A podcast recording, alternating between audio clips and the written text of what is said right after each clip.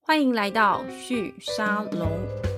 生活的惊喜往往藏在思辨中。嗨，各位听众朋友们，大家好，欢迎大家来到旭沙龙的节目，我是主持人张玉宁。今天我们的节目邀请到也是台湾在呃网络或者说共享经济新创圈一个新星，但是我相信如果你是捷运族或者是这个通勤族，呃，有蛮高的几率你应该已经用过他们的服务了。我们欢迎 Charge Spot 的联合创办人兼执行长江建成 Stanley 来到我们的节目当中。Stanley 帮我们跟大家 say hello。 Hello，大家好，玉宁好，我是 Charles p a 台湾的 CEO Stanley。 Hi Stanley，呃，我跟 Stanley 认识大概快两年的时间，然后每次都跟 Stanley 说，哎、你要来上我的节目，跟我讲一下你们在做什么，然后就一直两个人彼此不同不不断的错过，在这个错过的过程当中，我就眼看着这个 Charge Spot 的这个站点不停的在我的生活当中出现， 然后我有越来越多的朋友都在用 Charge Spot。其实 Charge Spot 的这个服务说起来蛮简单的，就是共享行动电源。没错，好，那呃，如果你有在这个捷运站有借过这个行动电源，你大概会发现，就是说，呃，这个 Charge Spa 这个站点很多，而且它其实有个重点是，你们的服务如果要优秀的话，对消费者来说是方便的话，其实就是要借的点很多，还也要非常的方便。没错，就是这样让消费者在使用上的安全感可以做出来。所以是我觉得他出门的路上都有我们的租借站的话，其实消费者就很安心做使用。好，那呃，你先跟我们讲一下你们现在到底有多少站点的？那个数字真的是吓坏我了。我们现在目前大概今年年底应该到突破五千个租借站，那光嗯在台双湾嗯北地区大概四千个左右。是这个是台湾的数字台湾的嘛数？字没错但是呢，我不知道大家知不知道，其实 Charge Spot 不止在台湾，它在全球很多个市场都在进行跟发展当中。跟我们讲一下有哪些市场好不好？好，我们其实从香港发迹，后来到日本，然后再到台湾跟泰国。那我们不止在呃台湾有这样的租借站，其实我们这个服务也可以做到跨国租借。嗯哼，也就是说，其实台湾的市场现在还在快速成长当中，没错，但是其实也差不多只占你们十分之一左右的这样子的一个呃份额。那以这样的成长速度来看，你刚刚有提到一个跨国租借，嗯那个跨国租借意思就是说，如果我今天在台湾，在台北好了，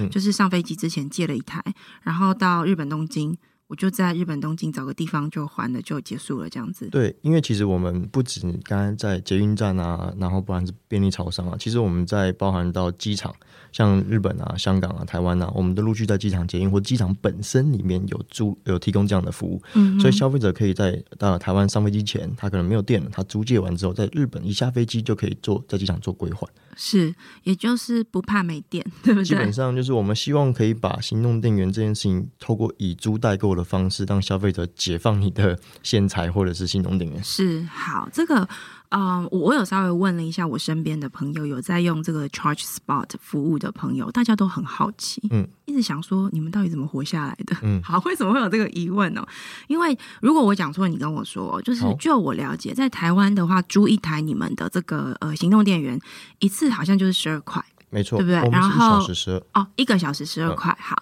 那你租了之后呢，就是充电嘛。那找到这个呃可以还的这个电端之后，把这个机器还回去，基本上就是用时数来算对。但是如果你没有把这一台这个行动电源还回去，嗯那你你们大概就是跟他 charge 三百哦，我九们十块吗？还我们是是这样，就是我们一每一天最高上限单次租借是三个小时为上限，所以消费者一小时十二块没有错，但他整个一天用二十四小时之后，其实他只收三十六块，好？所以然后对消费者来说是不会有压力的。是，就他每天最多最多比一杯咖啡的钱还要再更便少宜，一解点决这个对对这个这个用电的问题，因为大家最怕手机没电。对，那但是如果机器没有啊还，对，我们就是让消费者在七天之内，嗯如果每天没有还，我们就是会有一个每天的上限嘛。是但七天之内没有还，我们是收六九九，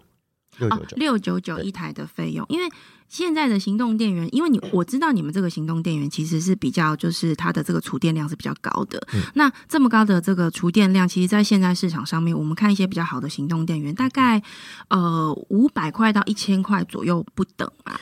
基本上超过，因为你看哦，是这种一般的行动电源它是不带自带线材的，可是对 Charge 你们是有 Bar 线材的所有的行动电源是有富含三种线材、嗯 m 哼 i c r o USB、Lightning 跟 Type C。是，然后其实这一件事情又是在产业商中里面，我们又比较多投入在成本上面，是因为是我们的每一个 Lightning 都有 MFI 的晶片，哦，光是这件事情就是 made for iPhone 跟 i iPhone 系列没的产品。错，没错，那这件事情就会让我们的成本比较高，是那也会让消费者的安全性比较高，是因为是全部都是由原厂晶片来做提供，不管是是充电效率还是说资讯的安全，我们都能够替消费者做把关。好。那这样你们要怎么赚钱？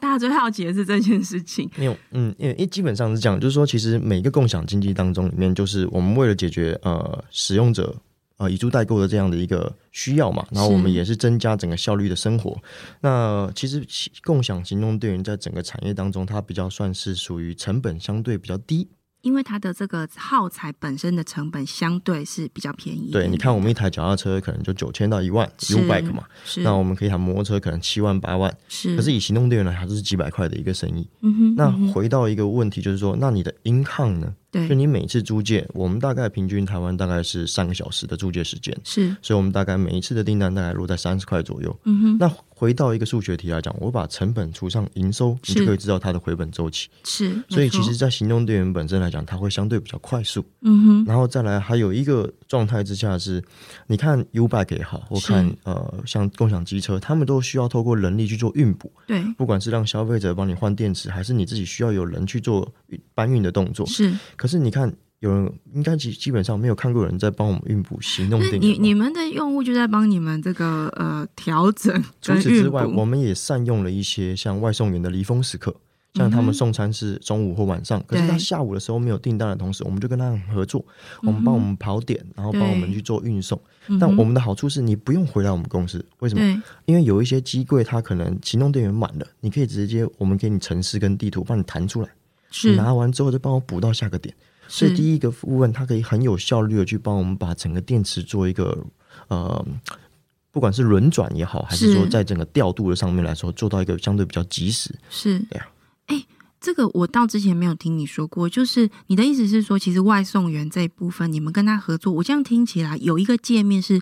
呃，专门针对这个帮你们做这个呃行动电源运补的人而做的一个界面，没错，那这个需要跟这些呃外送的这些平台做合作吗？不用，其实你只是把他们这个人力吸纳过来，在他们的离峰时间，我们有曾经跟呃像 Foodpanda 啊，是或者是像 Uber Eat，我们都有做过这样平台之间的合作，给外送员他们的优惠。那同嗯时哼在这个过程当中，我们也跟他们讲说，诶，你们有一些空余的时间，我们可以做这方面的一些 case by case 的合作。是那就会找到几个比较呃运补效率比较高的红人来做这样的一个配合。是，哎、我觉得这蛮有趣的。你这个异业结合，不是说我们在看这个商业上的交易上的异业结合，是人力、人力运补上面跟人力利用上的一个呃结合。那在这个过程里面，其实每一方每一个角色都在这个过程获得一种效益上的提升。因为你知道我是念经济学的，我们都一直在讨论说这种就是博维多效益，意思就是说呃，你你可以再找到更好的优化的状况之下，就代表说我们还可以再继续做。没错你，想办法推进到说每一个人都已经不会再更好了。但其实我一直觉得共享经济有一个很有趣的地方是，它透过这个资讯的透明化，跟大量的琐碎的讯息的彼此的互相交换，跟这个 synchronization，、可以去做到，就是说大家都可以，比如说我现在有时间，我就来贡献时间。没错我，现在有这个电源， 我就提供这个电源。嗯我现在需要人帮我送餐，就你来帮我送餐。所以它是让每一个角色都在这个过程里面去贡献出他能够做的事。那一开始我在看呃 Charge Spot 这个行动电源的时候，我一直在想说，它还能做什么？它就是一个电源嘛。嗯他嗯，到底能做些什么事情？但我我现在看你们这个做法，我觉得蛮有趣的。其实你的核心仍然是在那个电源，没错，然后把电源的这个，比如说线材啊什么做到最好，确保你的服务品质是好的。嗯那剩下的其实比较是在 BD 端的这边的一种各种的发酵跟呃合作的洽谈跟发展嘛，对嗯不对？你的 BD 是怎么做的？因为你们扩点非常快，对我们算是一九年三月份才正式推入到市场上去对，。我就说我认识你们有多久，然后嗯一直约不到人嘛，然后有一天就突然发现，哎，等一下，你们已经变得非常非常大的一个市占了。对，这这两年有发生，这这几年发生什么事情我？我觉得如果没有遇上疫情，我们现在应该是可以更多元的地方，因为其实我们第一年大概呃第一两个月最辛苦，是我们大概前两个月，我们才跑五十间的门市，就嗯是说一开始我们在 try run 很多台湾市场上的一些打磨。对，那我们发现，其实呃，台湾我们不是每一个店家都认识这个东西，是也不是每一个呃背景都可以适用这样的一个模式。因为为什么这么说？是为什么我选择一九年回来台湾把这个业务带回来？是主要是因为在前一年一八年的时候、嗯 l i n e Pay 跟中国信托开始推所谓的 Line Pay 的支付嘛，是，所以电子支付开始慢慢的蓬勃起来之后，我就发现，嗯哎、其实这个开始有这样的需求，不然的话，你其实是呃没有办法让消费者付钱，那你的业嗯对务嗯就它不的可能场扩展。域必须要成熟，对不对对？嗯，那我一开始大概呃最一开始我们任何比如餐厅跑餐厅啊，或者一对嗯些他们都觉得哎、诶没有这个需求，没有这个必要，那我可以提供消费者线材，我可以提供消费者他们的那种充电服务就够了。对，后来我们发现找到一个第一个痛点就是所谓的酒吧，因为很多酒吧在呃相对是第消费者第二摊、第三摊的时候，哦，有道理，然后他们就发现说，哎、很多我帮他充电没有问题，但是嗯客人喝醉之后就忘记带走，我有时候就 要等是他打烊之后再回来拿。是他们都觉得很麻烦。那这个服务其实他们多半都是因为很多人去酒吧的人都从国外回来的，没错很，常跟店家抱怨说为什么国外有台湾没有？嗯嗯哼嗯，真的希望台湾好有这个东西。是，然后就一一下子就爆开来，就开始在这个业界上上传，嗯就哼传出来之后，我们就开始就觉得说，哎、不错，我们先从小店家开始。 ，OK，那我们一开始就是开始大量招募业务人员，同时我们以最最最多人员的时成长最候，快嘛大概哦是一个月有二十个 BD 在外面跑。所以这些 BD 的同仁，他们的工作就是到处去跟店家谈说，可不可以给我一个小空间，放我们的这个 Trust Bar 的机台在这边，他只要让用户可以进去呃抽换这个这个呃行动电源就可以了，对不基对？本上我们会用两呃两个层面跟他讲，第一个层面嗯是我们帮你降低原本的充电的所提供这个服务的成本，是不管是提供线材、插座，对还有第二件事情就是增加它的效益。嗯第一个，客人会因为他没有电而进来这个地方，对那他会不会消费，其实要看你本身店内的问题。对，那我们能够做到的是，把客人引进来之后，我也可以透过租借这个过程，把你的优惠、把你的 coupon 放到行动电源当中。啊什么意思？就是是因为毕竟我们都是用手机端去进行租借嘛，对所以我在租借的过程当中，它可以自己 pop up 一个所谓的 coupon，对可以线下直接做兑换，比如说哎第二杯八折，对比如说满百减啊送你一个薯条，那是用这样的方式让消费者会觉得哎。不错啊，那我至少我可以来去体验看看这是家的新的东西，有看是不是使是不是可以尝试一个新的模式？是是那这个部部分就让很多的小店家觉得，哎，我不用去负担这个充电成本之外，我还可以去帮我去做 s h o s p a 可以帮我做所谓的行销的这样的一个服务，你吃到爱平我以前想吃的市场哎、欸真的吗？我听起来感觉是这样子，就是因为你刚刚讲这个方式，小店家当然一开始是从酒吧开始是嘛。那呃，等一下我再请你多分享一下你们现在的这些合作的店家，除了从酒吧往上再发展之后，还有哪一些类型的店家也会进来？但是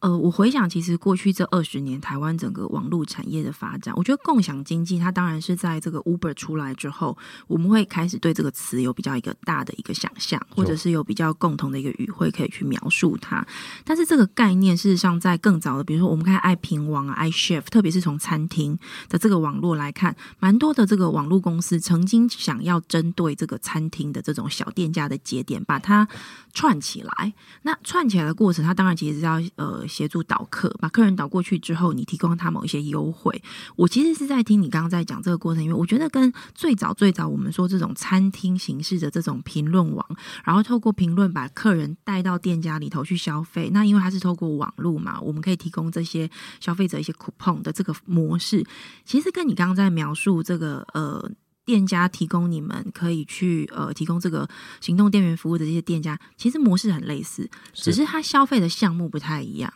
或者是这么说，就是嗯我已经把客人带到你面前，没错，因为他要去拿电源嘛。对，对所以基本上你相对比起网络上的一些 coupon 的投放，是会更加有效益的地方在这个地方，是是，因为它已经在收银台前面，嗯哼，那只是说你的东西是不是符合它的购买需求，如果没有，你网络投放有没有有意义啊？对啊，没有错，对这啊是后来啊、呃我刚刚在讲的这种透过网络的方式，把一些 coupon 或是行销的资源。啊、来导客带到店家的这个行营运模式遇到一个挑战的原因，因为是人如果没有到，你给他再多的 coupon，其实压力还是很大。他商啊因家为他压还力也是很大，对，那消费者他不去就是不去嘛。那所以我，我觉得那有一点像是呃某我自己啦，这是我自己的分类，就是说，我觉得它某个程度有点像是更早的这种呃共享经济，它还没有那么成型的、更雏形的时代的某一种尝试，有一点呃零点五版本的感觉。嗯那后来 Uber 的这个流行之后，我觉得它是一个一点零的结构，大家去想象车车子的共享，那个比较好想象嘛。那呃送外食就是人人力的一种共享，是对，那你现在这种，我觉得其实你是把人流这件事情放到消费者上，这是又、又是一个全新的一个模式。那呃，我蛮好奇的，就是说，因为通常我们在看这种要把商品放到店家去，它会有费用的问题，因为店家为什么要接受你是？他提供一个空呃这个场地给你一个空间给你，再小他都还是还是金流还是钱，对不对？所以你们怎么样去跟这个店家合作？在这个过程里面，如何建立这个合作关系？我觉得就像提到，我们基本上前在跟他们分析说所谓的成本的概念，同嗯时包含到人力的维护。对那我举个例子来说，我们跟寿司郎的合作，嗯，那寿司郎的合作在我们推行的过程当中里面，他们也直接跟他们的客人 announce 是一个服呃行销的服务，就是在店内租借 c h a r spa，我就送你一盘四十元的寿司。就是你们把客人连接在一起。对，但他为什么这么做？因为是一方面来讲，寿司郎是一个非常高度需要排队，而且人流非常多的地没方。错，那很多时候因为在排队会用到电，那对，他会用手机，手机时候用久就没电，他们就对常常去跟服务员说：“哎、借我一颗，借我一个插座或借我一个电池是。”他们的人员就会多余的时间要去解决这个问题，嗯那哼，他们就会让他们原先的工作效率降低。是，所以他是透过这样的方式把 c h a r l s p a 引入进来的时候，他都觉得，哎、那其实所有的问题，这种需求的问题，你可以直接透过这台机器解决。是你，既不会打扰我的运作，对你也可以去增加一些更多的客人来到我店内这边做接触的行为然。后客人在那边也会愉快，不会因为排队排到不开心，啊对不嗯对？然后再来是我们的那个、呃，每一个机柜都有屏幕嘛，是我们的屏幕有三分之一的时间是提供给当在地的呃合作店家，让他们去宣传他做们展的要现的这个讯息。没错。是，哎哎，你这个模式，呃，你们现在合作最多的店家或者场域，大概有哪些类型？刚刚提了酒吧嘛，嗯那还有一种类型就是可能会经常需要排队的店家，还有哪些场域会需要用你们的东西？百货公司，嗯哼然后咖啡厅，然后全家便利商店，对，然后包含到呃像日药本部，像那种药妆品牌，是，我们主要把通路分两种好了，嗯哼就是一种是在这个地方可能会待超过一个小时或一个半小时的火锅店啊、餐饮业啊、F&B 啊这些。嗯对，那另外一种就是所谓的它是比较偏就是 pass and go，就是我是经过了就会拿它就走是啊，超商啊、手摇饮啊，是然，后捷运站这种大众运输店。嗯哼，那这种就是我们把所有的分类分这两段，我们就可以说来四种场域：是，呃，零售生活、对，娱乐场所、对，大众交通、嗯连锁餐饮。那蛮清楚。不过其实就是我们的食衣住行娱乐基没本错上，啊，基本上只要有人的地方就是我的地对方。你基本上都把它把它抓进来没了错。那也就是说，其实对 Charge Spa 来说。呃，我觉得这个行业看起来，它的技术本身，我们必须坦白说，它不是一个很高的门没槛错。它其实真正的门槛是你做生意的能力，是第一个步点扩张的速度，再来就是你的产品当然品质要够好，嗯再来就是你必须要洞悉你刚刚讲，比如说那四种，你很快就分类出四种的这样子的一个店家特色或者是场域的特色，然后你要去理解说每一个场域的这些店家，他需要的解决的问题跟痛点是什么，然嗯后你必须要快速的去找到你的服务跟他之间可以结合的一个方式嘛。那你刚刚有讲了酒吧，讲了排队的店，也讲了比如说像百货公司，因为百货公司大家会逛很久，很容易就没电了。嗯，但有一个我觉得蛮好玩的是，你们也进了捷运站。是那进捷运站这个其实就是要跟呃这个公部门单位谈合作嘛。嗯以捷运站来说，你们怎么样获得这个公部门的信任，让你们可以进去在这边提供服务呢？这就是我觉得，哎、台北市做的比较不好、比较好的地嗯方，就是因为他们有很多的场域去提供给新创作测试。其 OK，实这比较我们是政策性的一个变化跟一个特特质，对不对？嗯那那我们在二零二零年的七月份的时候，刚好拿到资讯局的智慧城市办、呃台智慧城市办公室的案子，是，然后我们就有在七个地方做测测试，嗯哼，然后在测试的过程当中，也直接让捷运站的同仁跟捷运局看到说，哎、其实这个服务确实是比较效率的。是因为过往的当中就是，哎，会有所谓的占用插座，对会有所谓的群，群没就是大家错站在那个地方，或是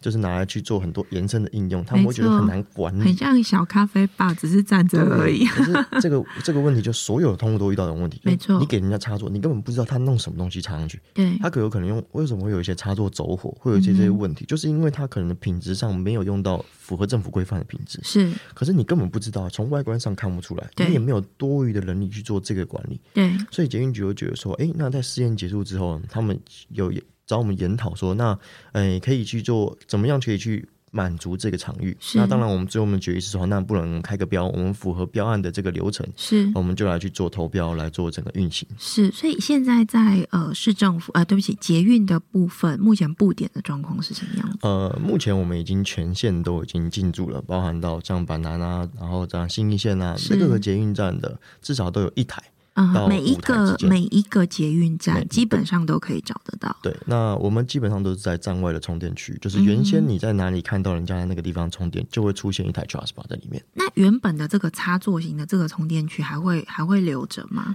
呃，我们会如果是有两张充，原先有两张充电桌的呢是，我们会呃也移掉一台，是然后另外一边还是保留着是充电是桌的部分。那基本上也是符合便民的这个服务。没错，我们除了保留之外，我们自己本身机柜上有附带一条线材，啊这是可以让消费者完全没电的时候，可以透过旁边的线材免费充电。开机之后，你可以租了 Chargebar 就带带走。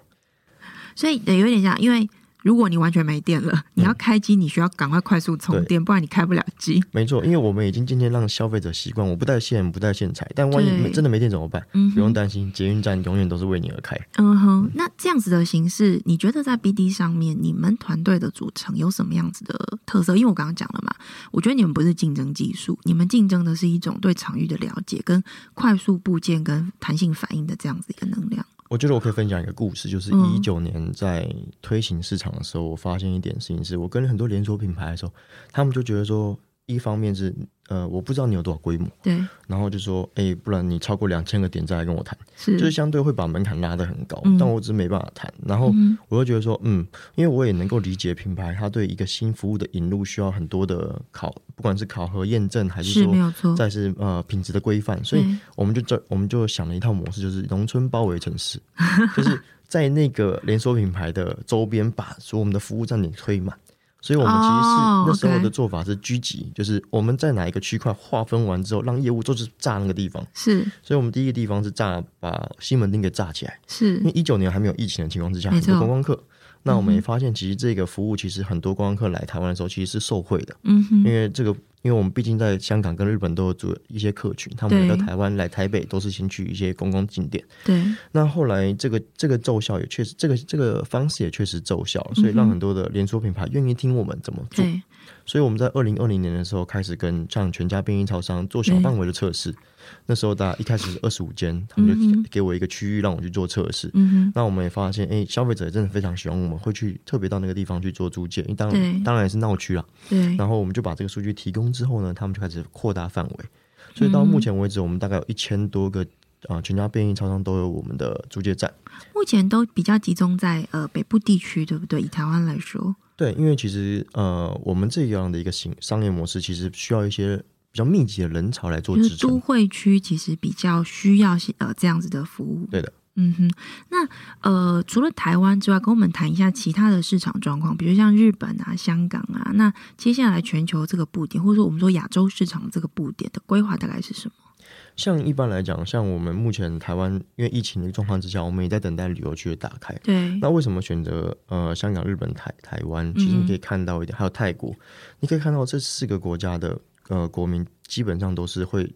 比较经常往返彼此的国家。是，像台湾人去东南亚去哪里玩？去是泰 国嘛，对，去东北亚去日本嘛。没错。那有时候去吃东西去香港，那对一样的道理，就香港人去很喜欢来台湾，嗯也很喜哼，欢去日本。嗯哼，那这个过程当中，我们的特性就是所谓的跨国租借。是那我们又开始从这几个国家开始蔓延，比如说泰国对接下来去哪里？可能去越南，可能去印尼，是，那这都是这都是会去看我们接下来当地的可能找寻合作伙伴来是去做市场的开发。那整个这个 Charge 啊、Charge Spa 这个呃整个团队的组成，像你现在是负责台湾市场嘛，没错那可不可以跟我们谈一下？因为我看你也是联合创始嗯人，你们这整个 idea 跟这个创办的团队是怎么呃遇在遇在一起，然后怎么选定这个题目的？我觉得呃，这也就是一开始我们在发迹这个故事的时候，我觉得嗯蛮有趣，就是毕竟这个东西最早的是在二零一四年在中国就已经出没来了。错，那那时候我们就看到说。但一开始发迹在我们的 c h a r l e 发迹在香港嘛，是然后我们就在兰桂坊看到很多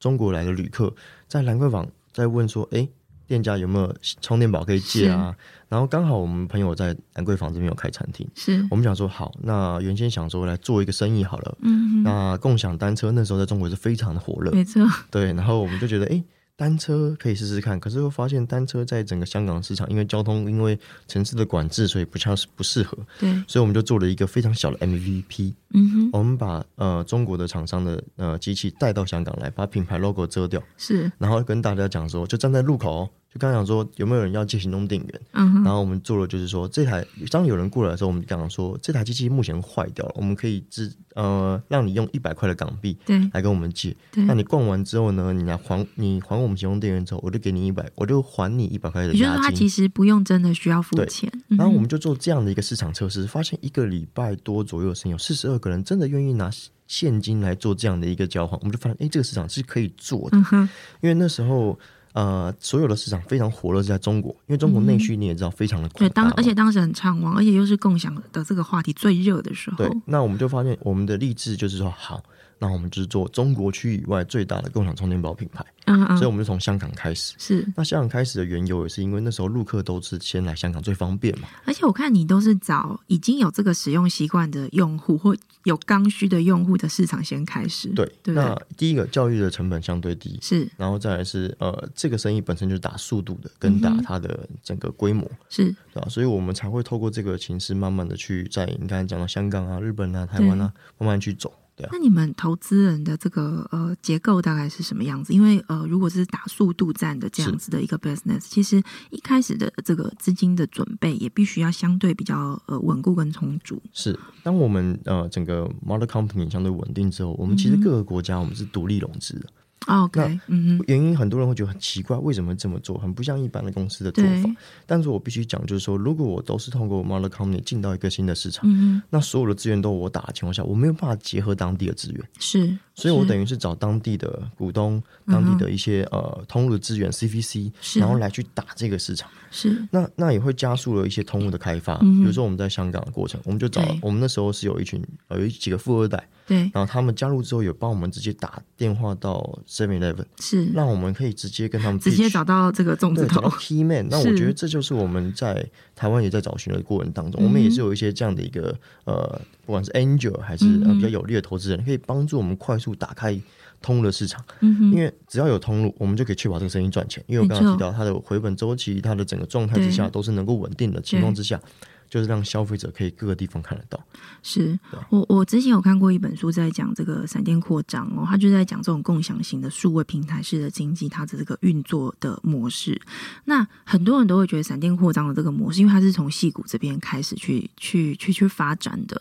闪电扩张有个基本原则，就是说你一开始第一天，你就是要投非常非常多的钱下去，没错然后把市场一次吃光，对不然的话，然后从此以后就别人就再也进不来了。这对、嗯对，那我觉得这个形式当时大家在看的时候都觉得在台湾不可能，因为台湾人市场很小。然没后你不太可能闪电扩张是台湾，因为你就算全部扩张完了，也就是两千三百万的没错这个市场。可是我刚刚在听你讲，我觉得你们有点在这个中间找到一个折中的路。没错，因为我们毕竟不是那么多有钱是去直接打嘛，那我们找到了一个相对结合这两个中间的地嗯方，哼就是我们一样有投入呃自己的资金，是，那也加速这个市场的发展，可是对我们结合当地的人员，嗯哼让我，们在扩张的过程中可以更稳固，嗯哼，然后透过这个形式把台湾当成一个示范点，我再做到其他国家去，嗯是所以就让每一个接下来可能跟我们合作的对象都觉得，哎，你这个方式是可行的。是，那我也来跟你实施在我这个市场，因为毕竟是我的国家，对，我的呃资源在这个地方，所以是他就愿意去把他的资源贡献到这个生意当嗯中，哼，我就可以又快速增加一个国家的市场。对，所以呃，刚刚问的都是比较是消费者端的。那我最后想要问一下，你那个机器，因为这会牵涉到，就是说，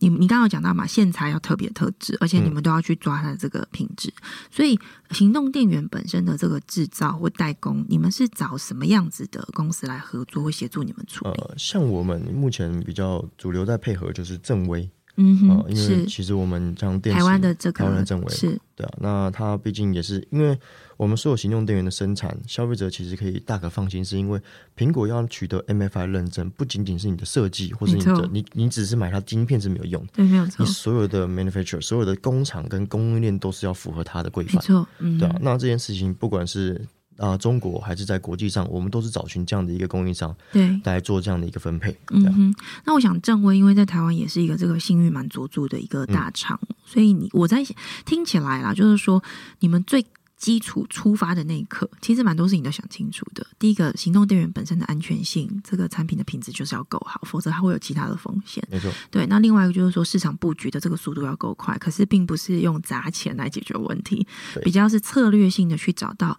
有明确的刚需的消费者会出没的地方，对，而且他的店家的确也有强烈的欲望，必须要去满足他的消费者当时这个缺电的需求的，嗯先从那边开始打起。那你刚刚这个乡村包围地方的这个策略，我我真的蛮印象深刻的，因为你的做法其实就是。你自己去创造你这那边的黄金的地带嘛，嗯对不对？把这个店家，你真的要主打这个店家的周围，创造成让他觉得，因为大家都在提供，所以没错他不能够呃在这个地方变成一个缺呃没有办法提供服务的这样的一个商家对。那我我觉得这个都蛮蛮蛮呃。跟过去的这个商业经营模式是比较不一样的。那我觉得最好玩的就是说，这其实也是在网络时代，嗯，才有可能发生的一个做法。那最后，我想要请 Stanley 跟我们分享，就是说我我们怎么样去期待或者是预预测 Charge Spot 之后的一个发展？你刚刚有提到，就是说在捷运站的部分也会快速成长嘛？那国际上面的这样子的一个呃，特别是亚洲亚洲地区市场的扩张，事实上现在也在快速的进行当中。我当然知道，就是说资本市场后面也会有一些发展，这个我们当然就引颈期待这样子。那产品部分或者消费者部分，我们可以怎么样去看接下来在哪里还可以看到这个 Charge Spot 呢？好，就是我们如何去运用通路资源是这个生意本身接下来要玩的课题。没错，那其实我们也在跟一些呃微型电器的其他厂商，包含 WiFi 机啊、翻译机啊，在做这些租赁模式的的合作。是就因为我们有足够的多的用户，我们有足够多的通路，他们嗯在做这样的一个模式的转型的过程，我们是最好的合作伙伴。是，所以其实你可以看到，接下来日本就会开始 announce 一些新的服务。嗯哼，那我们如果测试没有问题，会把它带到其他国家去。是那这是一个让消费者可以看到，诶，除了行动电源可以借之外，我可能有一些微型其他的电器可以做租借。对，那另外一点的部分来讲，其实就是在我们透过整个消费者的使用的行为，因嗯为哼，我们其实你也知道，大部分使用都都发现我们并没有收集任何的各自问题，包含没你错是谁、你姓名都没其有。实你们都不晓得，对，对我们也不想知道，所以就嗯蛮坦白了，因为因为没有用。然后再来是呃，我们接下来会往欧欧洲去，然后其对实这个过程当中会让我们很会变得很 heavy，没错，没错，所以我们做法是把他的用户的行为给他勾勒出来。比如说，是我常发现你在去的地方，比如说夜店，嗯或哼，你常去的一些比较特定的场所，我们是就会根据这样的一个模式去猜测你的广告喜好。是可是我们给的不仅是给看的广告，我们是给的是跟这些广告业主会讲说，你就直接给，可以直接做兑换跟消就费。是说它是直接更接近这个交易行为本身的没错最后一里这样那子，因为我们有一个特性是，我已经把客人带到了线下，是他已经出门了，对，他就很容易去做相对的消费这个动作。所是以，你当你在租借过程当中去有提供这样的优惠券的同时，他比较嗯容易做转换。对，那台湾我们已经开始跟呃部分的一家都通路做合作，比如说屈臣氏，是，我们曾经合作过，在七月份，这样疫情最严峻的时候，嗯哼，我们就合作，比如说呃各个地方租借到 Trust 吧，我就对送你屈臣氏的兑换券。对，那我们真的确实把大呃相对比较多的人流都带到了屈臣氏这个地方，是因为刚好是做防疫的时候，我们有呃稍微做一些社群的呃推广，说诶是你可以去那边采购酒精啊，采购一些相对的防疫用品。嗯那哼，确实也帮我们带来不错的转换率，他们非常喜欢。嗯哼，那我觉得这就是我们在这个过程当中里面，透过用户的行为去做到一些呃数据的变现。是。那再去做到一些额外除了充电本身以下的也营收的成可长。可是你的数据变现并没有呃这个隐私权的这个问题，我我觉得这个是最有趣的，对，因为这个是现在所有人都在问的问题。嗯当所有的政府都在针对隐私权这跟这个资讯的安全在做调整的时候，我们看到 Facebook 或 Google 都很麻烦、很头没错痛，他手上啊的那太重些了，对这些很 heavy 的资讯到底应该要怎么处理的时候，呃，刚刚 Stanley 讲了这个呃共享行动电源这样的一个共享经济的服务模式，他把资讯的个人化的这些东西都丢掉了，嗯但是因为他人是跟着机器走的，人是跟着这个行动电源行为走的，对行为是跟着走的，所以。嗯，你还是可以运用数据，你还是可以分析数据，但是你不用去侵犯他的个人的资料，没错那，当然，它也会让这个整个 business 的运作在全球的部部件跟发展上面变变得更轻松跟容易。没错，那我觉得这其实也是带给我们一个对于数据分析的一个新的呃思考的方向。嗯，对。好，那今天谢谢 Stanley 来到我们的节目里面，非常精彩哦。我们终于更清楚知道这个 Trash Spa 到底在玩些什么。其实不只是你所看到的那一台小小的行动电源，它背后的这个思考其实是呃带着这个网络时代的数位经济平台的这样的一个想象，来改变我们的生活，让我们的生活更便利。那当然，我们也非常期待之后会看到这个 Trash Spa 这个品牌，不管在台湾或是在亚洲市场有更多的发展。然后也期待除了店员之外，再带给我们一些其他的想象。没问题，好，谢谢 Stanley，谢谢谢谢大你家，谢谢，拜拜。拜拜。